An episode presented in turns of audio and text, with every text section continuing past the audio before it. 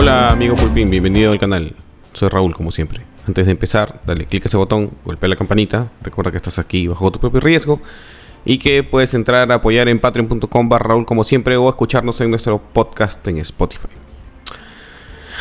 Y hoy, hoy día vamos a hablar de las reglas del juego, ¿ya? Porque parece que la gente no, no lo entiende. Eso de la judicialización de la política tiene que ver más con la bipolaridad de la sociedad, ¿no? Como la sociedad no se puede poner de acuerdo porque unos creen, unas tienen unas creencias y los otros tienen las exactamente contrarias, entonces la única forma en que se dirima mm, el problema es yendo a los tribunales, ¿ya? Pero entonces, cuando eso sucede, cuando la única manera de arreglar los problemas es en tribunales, lo que van a optar ambos bandos es por destruir la reputación de los tribunales cuando las sentencias no están alineadas con sus creencias. Típico ejemplo es el caso de Fujimori, ¿no? Si el TC dice que tiene que salir, los otros dicen automáticamente que el TC se equivoca. Si el, si el TC dice que la vacancia de Vizcarra ya está este, consumada en los hechos y que no se puede regresar al estado anterior de las cosas, entonces todos los demás eh, aplauden que así es, ¿no? Entonces, cuando me gusta, le hago. Cuando me gusta es justo y cuando no me gusta no es justo. Y ese es el derecho de los ciudadanos a criticar. Pero yo veo poca gente que diga, oye, este es un tribunal, ya falló, y salvo que sea dentro del mismo sistema, mutis, cállense la boca porque para eso son los tribunales. Y es que la gente no entiende en general. No, no hablo de los periodistas, los periodistas entienden, pero tergiversan la verdad, pues para eso son abogados. Este. Entonces hay que hablar un poco de filosofía del derecho, pues que es un tema recontra complicado, ¿ya? Eh, entonces vamos a empezar por donde empieza todo, ¿ya? En la Biblia. Dice Mateo eh, 19, 8, versículo 7. Dice, ellos le dijeron, entonces, ¿por qué mandó Moisés darle carta de divorcio y repudiarla? Y Jesús les respondió, él les dijo, por la dureza de vuestros corazones, Moisés os permitió divorciarlos de vuestras mujeres. Pero no ha sido así desde el principio. O sea, básicamente es, si tú tienes un diferendo con tu mujer y te quieres divorciar, ¿ya? Como no se van a poder poner de acuerdo porque son muy giles, entonces Moisés agarró y les dio la ley. Les dio la ley. ¿Por qué? Porque lo, lo que queda es matarse, pues. ¿Ya? Eh, se puede interpretar de varias formas, ¿no? Era como usted, tú eres de izquierda y él es de derecha y no se van a entender porque para Tatiana tengo no hay niño y para la gente que es provida sí hay niño. Entonces, ¿qué hay? Está la ley. ¿Ya? Para que ninguno diga, ay, eso no es moral, eso es inmoral. No, está la ley. La ley se forma por el Estado a través del pacto social. O sea, todos los que vivimos en una sociedad y que le estamos de alguna manera reclamando al Estado que haga ciertas cosas o no, o que salimos a la calle y no pensamos que vivimos en el viejo oeste y que podemos matar al vecino para quedarnos con sus cosas, estamos de alguna forma accediendo a que hay un pacto, un contrato entre todos de ser medios civilizados. Ese contrato incluye el respeto a la ley, ¿ya? Pero la ley es más... El concepto de lo que es ley es más profundo que eso, pues, porque la ley es como si fuera una moral sintética, ¿ya? como yo tengo una moral y tú tienes otra moral, ¿no? Por, ejemplo, yo creo que hay niño y tú crees que no hay niño, y esa es una pregunta de creencias que está en, en, lo más profundo de la moralidad. Para que no nos matemos, existe, una moral sintética que ambos ya accedimos en los hechos a creer, porque vivimos en un estado de derecho. Eso es la ley, ¿ya?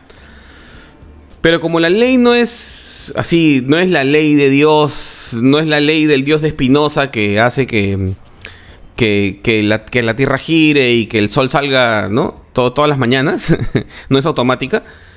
La ley de los hombres, la ley de Moisés, es sintética, pues es, es creada como la filosofía, sobre principios, y de esos principios se derivan este, enunciados, y de esos enunciados se derivan otros enunciados, y de ahí se derivan sentencias, y por eso el juez puede ser comunista, leninista, marxista, este, extraterrestre, viejo lesbiano, lo que sea, pero es juez y en tanto su ponencia para la sentencia sea técnica, es totalmente válida.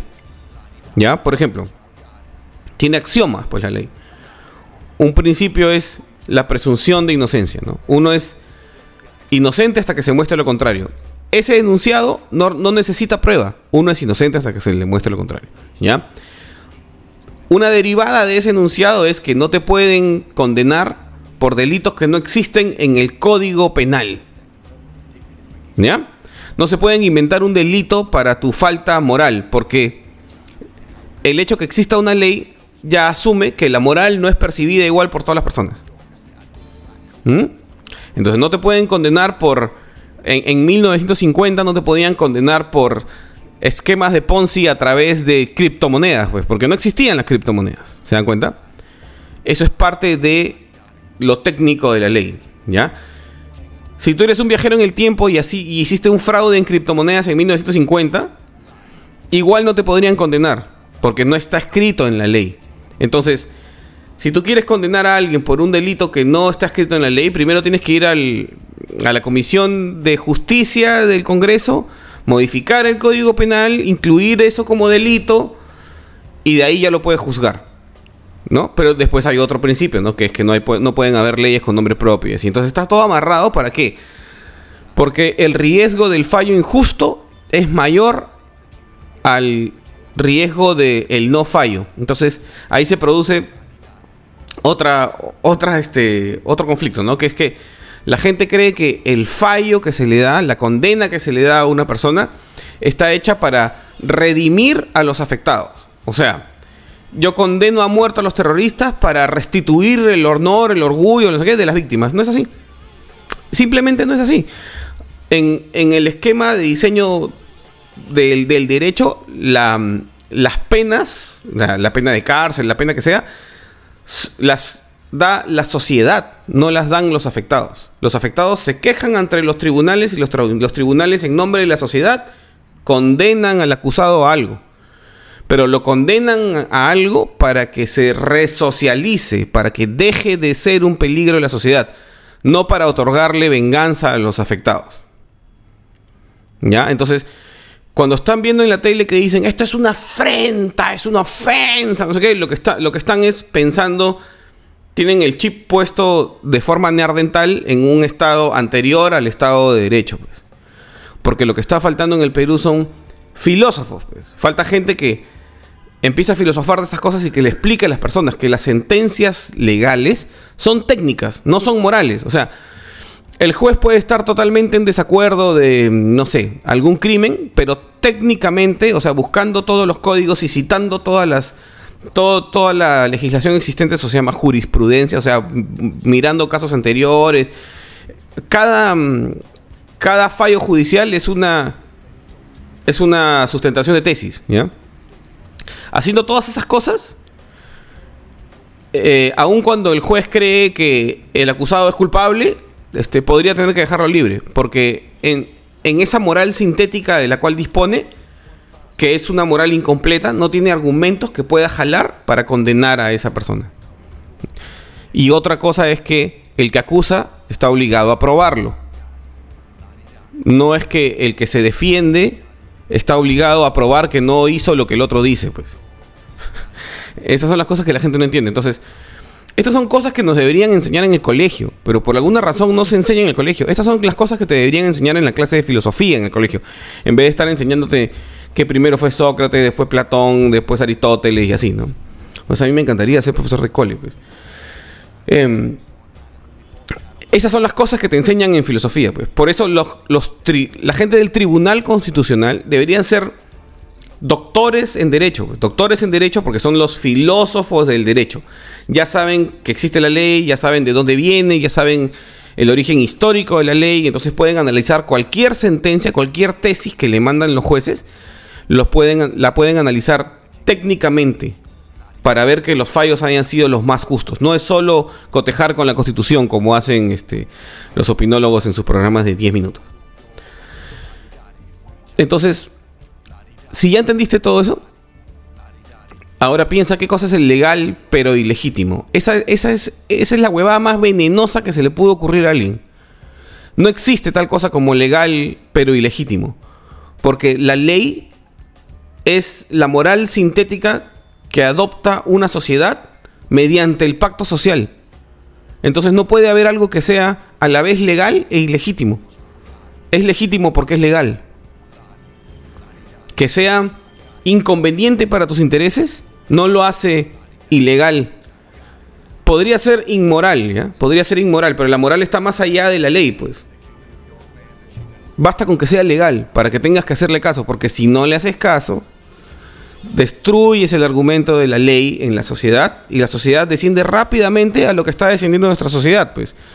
Raqueteo, este robo en las calles, este es cambia de ser una civilización donde existe el Estado de Derecho a ser una civilización en la que existe em, que el que tiene el poder tiene la razón. Entonces, ah, yo soy más grande y yo te pego, entonces yo tengo la razón. Porque esa es la ley real que existe en las mentes de la gente, ¿no? O sea, realmente actúan como si el poder fuera la razón, cuando debería ser que es la ley la que le da la razón. Porque la gente está pretendiendo que la ley refleje la moral absoluta. Y la ley no es eso, pues. La, la, ley es una moral sintética. Es como tenías el corazón endurecido, te tuvimos que dar la ley. Porque no todos piensan igual, pues. Si todos pensaran igual, se darían cuenta de que hay una, o sea, podría haber una sola moral y ya todos estarían de acuerdo en qué, cuáles son las, las mm, penas que tiene que aplicar la sociedad para eso. Entonces, el ejercicio es, analicen las cosas pensando qué dice la ley, no qué, te dice tu corazón, que es correcto no es correcto. ¿ya? Sí, pues hay empatía con las víctimas de los crímenes y no sé qué, pero más importante es mantener el Estado de Derecho. Cuando se pierde el Estado de Derecho sufre mucha más gente que cuando queda una mala sentencia. Y la otra es que yo creo que ya está claro que eh, estamos como en, como en este, la Liga de la Justicia, ¿no? La, la edad de los héroes debe regresar, ¿no? La era de los héroes. Ya, esta, la que tiene que regresar o nacer en el Perú es la era de los filósofos. Los congresistas de la República deberían ser filósofos de la ley, por ejemplo.